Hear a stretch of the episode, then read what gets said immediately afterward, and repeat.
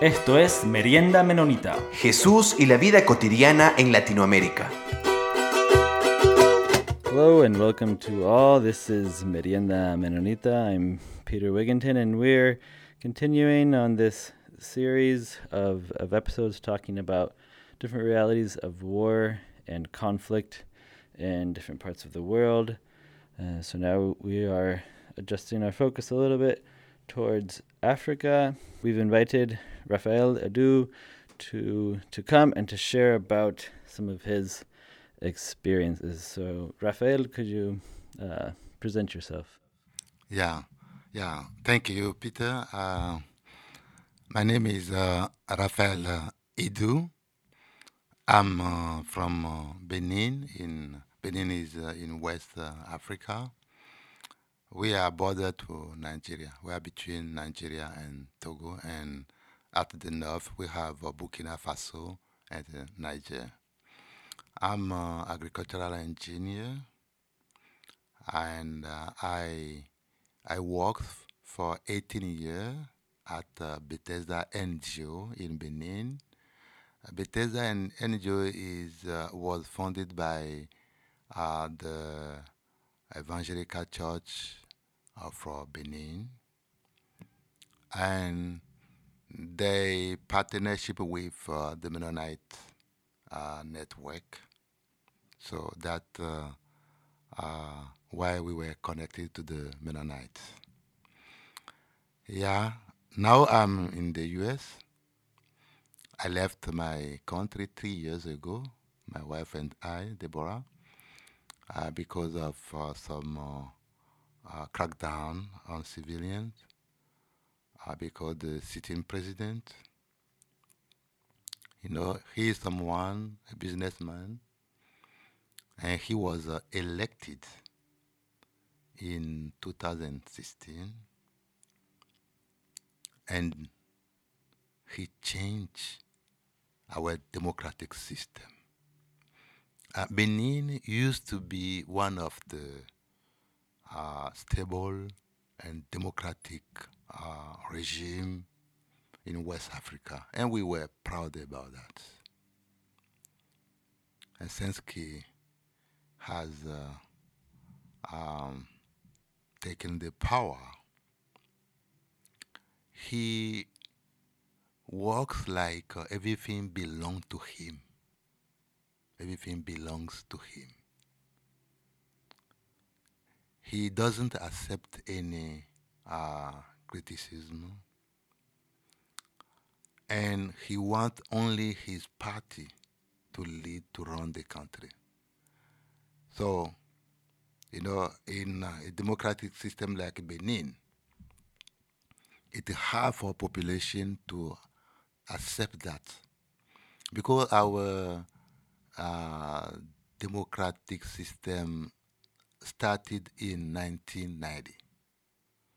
So returning to a dictatorship for people in the country was very hard. So uh, people took the street to protest, and some were killed. Many of them are in prison. I left the country because if uh, I were there, I would be probably in jail or killed because I couldn't support this kind of uh, management of the country. Uh, so I was uh, uh, on good track to be elected as uh, the member of the parliament of my country. But he, you know, he played a game which uh, a bad game against the opponent. We were not able to run. So finally, our parliament now is a uh, unicolor, no opposition member in this party. His size, he take over uh, the judiciary system. He control the policy, the, the, the police, the army. So you cannot do anything uh, in that bad uh, political context, uh, Deborah and I, we left the country uh, and we have uh, moved to the US. And uh, here in Indianapolis, we are a member of Shalom Mennonite Church. Thank you, uh, Raphael, for for that uh, introduction. And uh, wondered if we you could share a little bit about the the the history of of of Benin. The as you said, they uh, during a, some a, a, certain time period, they they did have a very very viewed highly uh, around um, Africa and around the world as a as a democratic system that that came out of a really difficult struggle also. And so maybe you could share a little bit about that that history of that struggle. Um, I know that obviously in West Africa, a lot of West Africa comes from uh, French colonization, yeah. and then uh, in Benin in particular, a period of, of Marxist system, yeah. and and also since it's it's not a, a, yeah as you said you have several neighbors countries also that have their own uh, difficult histories. If you could share a little bit about that, that history of of conflict, but also triumphs in that in that region. Yeah, yeah, yeah. Thank you, Peter. Uh, uh, Benin uh, uh, was uh, colonized by the the French government and uh, in 1960, we uh, got our freedom of our sovereignty. And since then, uh, the country has been, uh, uh, you know, uh, led by the national. That is the same for most of countries in West Africa. The same period they got their uh, sovereignty, independence from France. And yeah, and particularly for Benin, uh, just after uh, we got our independence, one of the bad things which we were well known about uh, was that uh, uh, no regime lasts more than one year or two years. We had all the time a coup d'etat. People just in the morning, at any moment, military they seize the power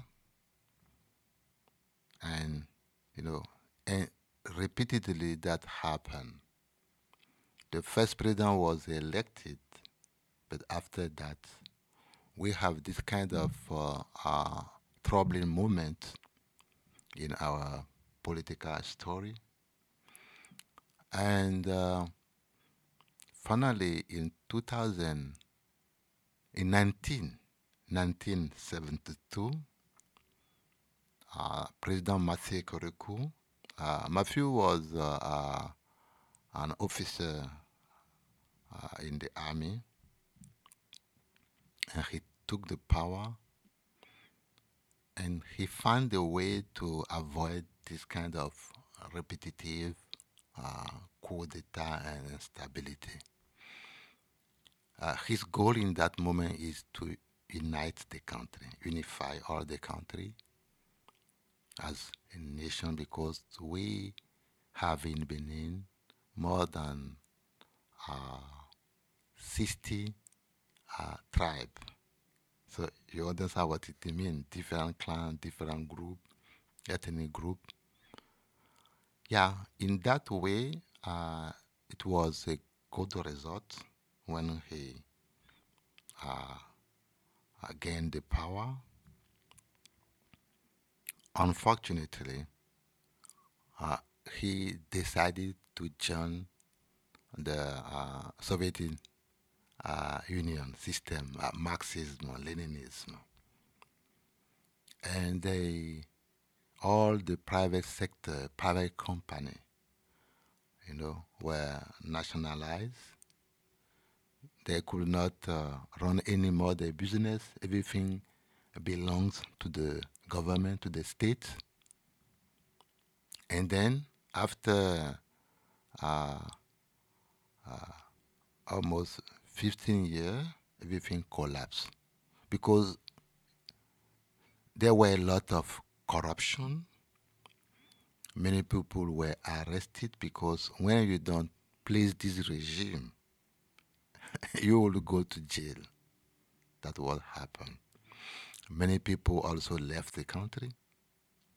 The economic, the economy was destroyed, and the country uh, was like uh, in bankrupt.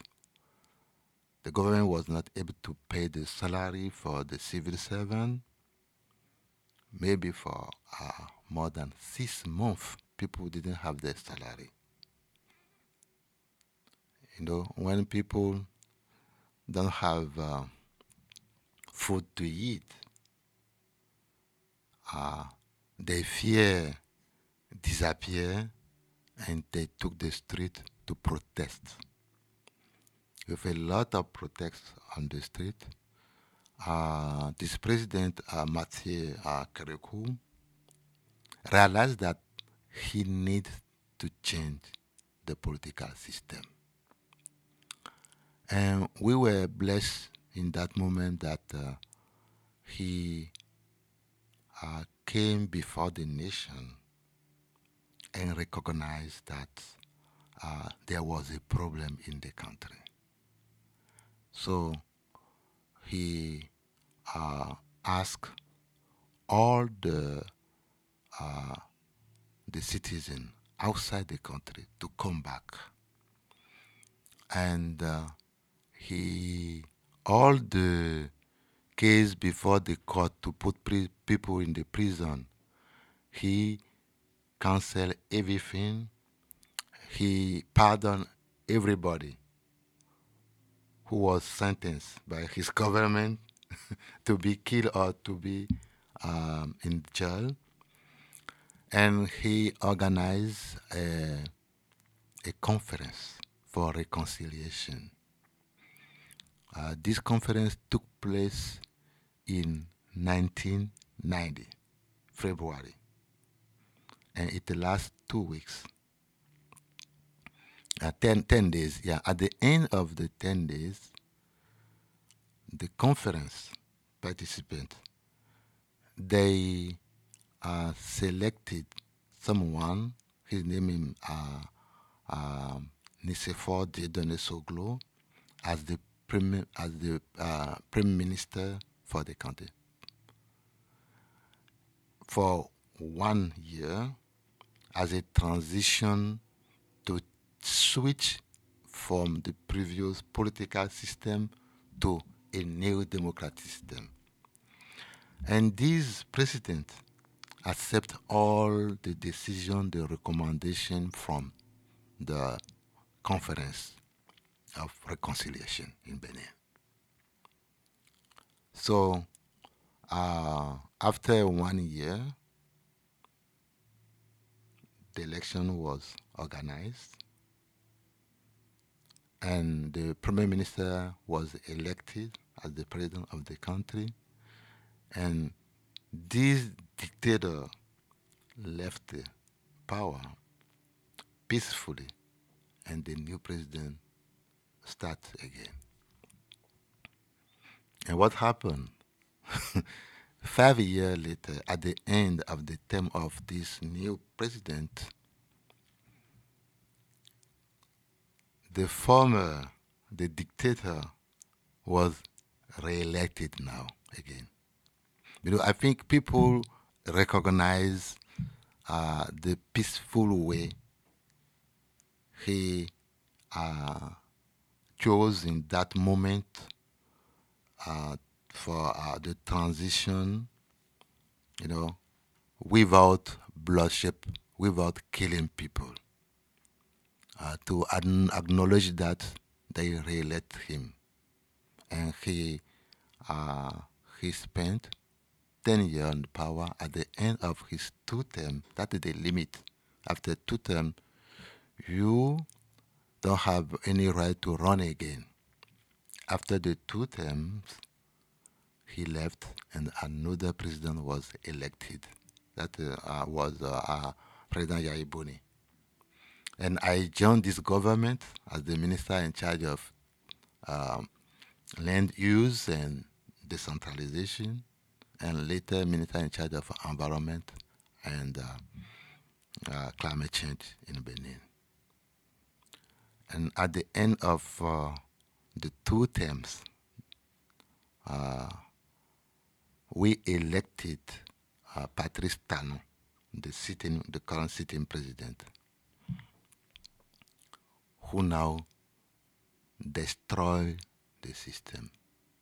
That's why some of my uh, colleagues are in prison now in Benin. And I left the country, and I have come here. I'm, I'm grateful to the U.S.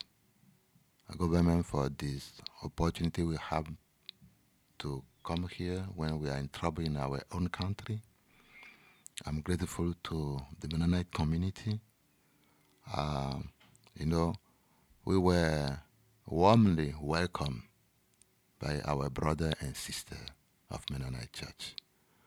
Uh, and my wife and I, today, we are a member of uh, Shalom Mennonite in Indianapolis. And Raphael, um, this this is a, a, a truly um, amazing story of, of that work of of reconciliation. I would think that our uh, brothers and sisters in in Latin America and and and well, in, in many other parts of the world, recognize that that that narrative or that story of a nation being able to struggle under through difficult times, but overcome it in such a a, a healing and positive way um, isn't isn't something that you hear very very often from from leadership, right? Usually, um, power tends to corrupt, right? But so then, does that? I don't know. Does that mean is it is it that much more difficult now to to to live uh, under?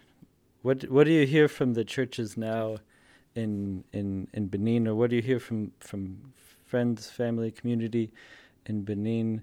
Do they see hope? That, do they think that there there can be another process in the future of reconciliation to build up a more free nation in the future, or what do you what are what are you hearing from from brothers and sisters in Benin? Yeah, from uh, our brother and sister from Benin, from our from uh, the uh, the Christian community, people are praying that uh, uh, the country continue to be peaceful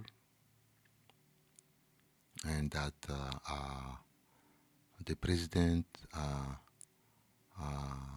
you know, that God give wisdom to the president to recognize the right of opponents, the right of freedom of expression, freedom of association, uh, you know, the civil right to elect uh, someone you think or you feel uh, that he is the best to do the job for the nation. That is the the prayer uh, people are doing now uh, because uh, the system is uh, uh, hard. The sitting president they raise the taxes and everything is difficult, but we cannot speak out. So we just pray, and that is uh, unfortunate for our our country and also for the region.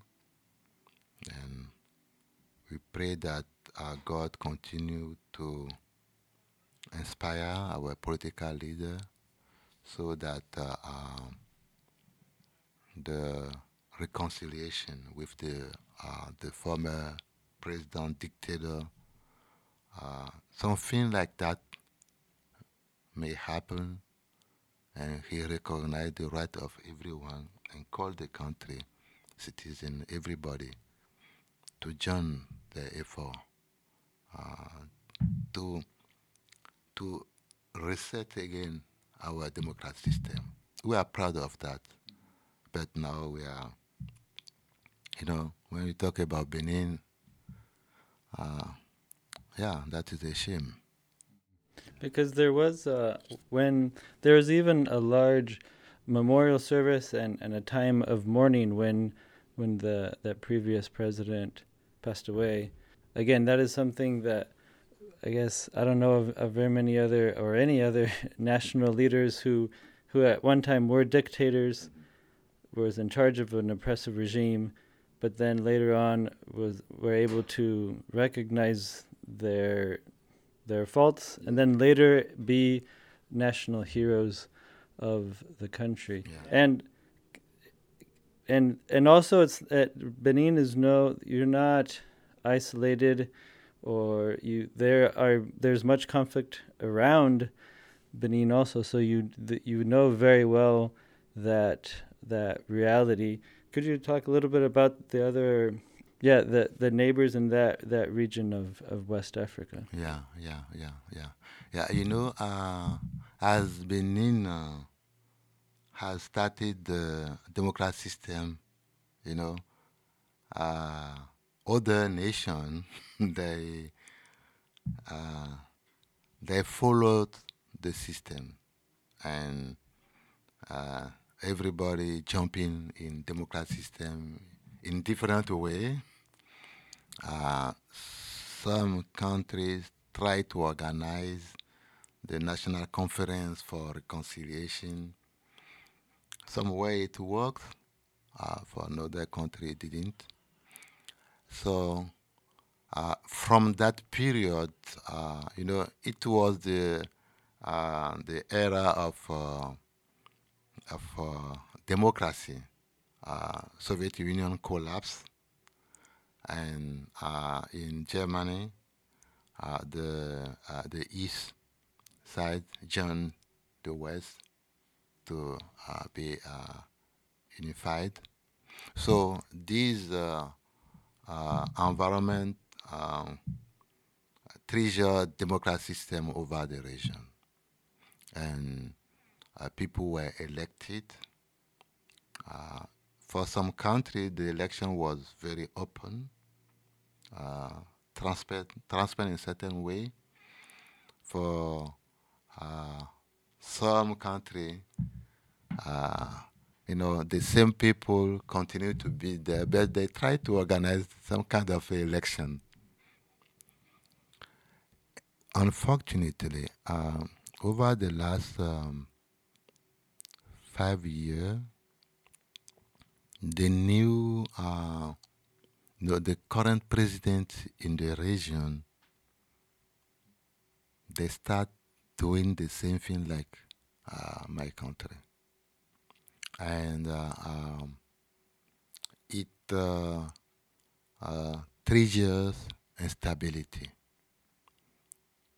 In addition to that, the extremist group in the region. As you may know, when uh, um, uh, Libya collapsed in 2011, all the powerful weapons are circulated in the region until now. So these groups attack first Mali.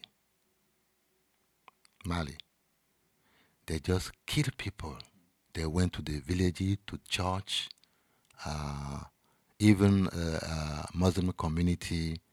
You know, they kill everyone regardless your religion background.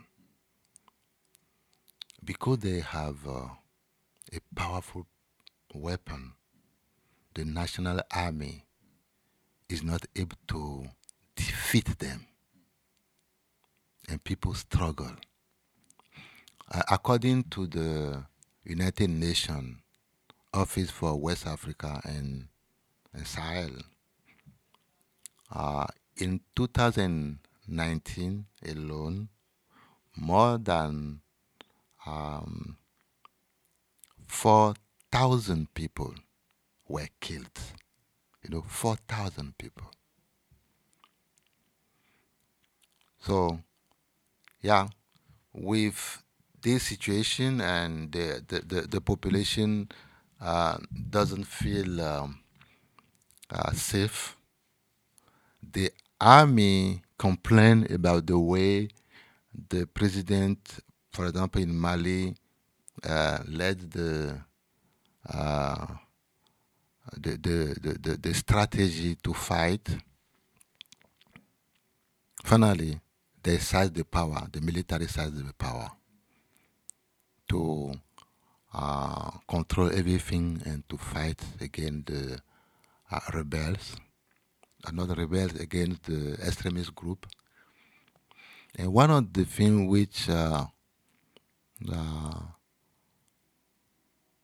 uh, made in that time thing very difficult and hard for the region was that French government uh, came to support West African country to fight against the jihadists, the extremists, but for over the time, no impact, no impact. So right now, the West African population, they don't believe anymore uh, in any uh, support from outside the region, even France. And uh, when people seized the power, the military seized the power in Mali, they turned to Russia to ask for support. As you know, uh, between the West and and uh, Russia, they are not on the same page. They are not uh, sharing the same view. So people believe that with Russia, uh, it will be more uh, impact, uh, more they will achieve more result to fight against the the terrorists. But uh, there is another problem there because a private company called uh, Wagner in the region that is from Russia, they are involved in the armed conflict in Central Republic Um, uh, uh, Central African, no, Republic of Central Africa, RCA. And they they kill many people. Yeah, that's not a good example. Yeah, but for the Mali, for example, uh, you know, the current regime is some kind of support by the population. Uh, because people want uh, that our country, our different country in West Africa, to be more independent from from uh, from the West, from France, uh, because they are there with the powerful system and the killing continue.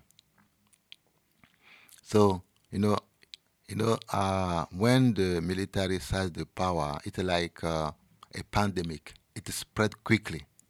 In the other country, people want to do the same. That happened in Guinea. In Guinea, uh, I think this year, the elected president was put in prison, and the military got in power. The same in Burkina Faso. The situation of, of, Burkina Faso was terrible. And the, the people were killing. The army lost a lot of people. So finally, the military sometimes they thought that if they are in charge of all the whole system, they would be able to uh, make more impact or to change the system and to protect the civilian. But we don't know yet. Uh, I hear that uh, uh last uh, couple of weeks, a couple of weeks, uh, there were many people killed in Burkina Faso. So we need to continue to pray for that. That I think I don't know what would be the way to have uh, uh, a discussion with this extremist group to understand what they are looking for and how to solve that problem and stop that because I don't think that uh, violence could solve the problem of uh, what is going on now. We cannot use violence to art violence. It won't work. That is most of the challenge now in the region even in Benin, the terrorist group now in the north of Benin, they are killing people. Are, we could understand why they come to the village, they kill everyone, everybody. It's terrible. So I think we, our region need peace, reconciliation uh, even people who are extremists, I think we can find a way to talk, to talk, and see how we can consider the need of each group. So together we can build a sustainable political system which uh, benefit uh, uh, it citizen. Thank you so much, uh, Raphael, for sharing. Any maybe any last last thought about because part of the idea of, of having these different conversations is to to help um, brothers and sisters in, in different in different Christ centered communities from from around. The focus of the program is around Latin America, but anyone who, who listens to the program what what are ways that churches can can pray for brothers and sisters who are in a conflict type of situation? There in Latin America that there are some there's some histories of, of conflict over the years, but in many communities today they they're now in a more in a in a process of of of, of post conflict and um, but still political struggles. But what what are what are ways that um, or, or what type of message maybe would you like to tell the broader church community about how what is the best way to hold us up in prayer? Mm. Yeah, thank you. Uh, you know, the Bible said that when one member of the body suffers, uh, we should be able to, you know, uh, to be supportive, to comfort them, and to. Uh, so the first thing is uh, to have the information. I think through your broadcast, uh, you can share the information about what is going on around the world in terms of conflict and people who are stuck, you know, who are under fire, who have no food, who are displaced. And so when we have this kind of information through your network, for example, uh, the next step is to pray, it's time to pray for people. And uh, try to see uh, if there are um, some connection with our brother and sister in dif- different area around the world, and if uh, there is a, a, a credible way, uh, uh, a good channel to support them, uh, that will be uh, one thing which will be helpful to them. And uh, continue also to see how our different uh, organization, church organization, can together uh, develop uh, some kind of network. All the uh, Christian organization outside the region where the conflict uh, uh, take place uh, could uh, develop some kind of network to uh, design a plan to build peace in this kind of region. Uh, advocate also before the U.S. government and international community to look at what is going on on the ground and how they can, through the system, to uh, develop some release relief uh, program which will uh, uh, uh, lessen the suffering of uh, of people, not only our brother and sister, but the whole member of the community in this area of the world. Thank you so much, Rafael, for for for sharing with us, and thank you for for telling these these different stories of of of triumph of the work of reconciliation that are, are examples to to look up to and to and to work towards, and also these difficult realities that that people are living through right now in in West Africa. Thank you so much, Rafael. Thank you, Peter. Thank you all for listening to this episode. I'd also like to thank Anabaptist World and Mennonite Mission Network for making this space possible.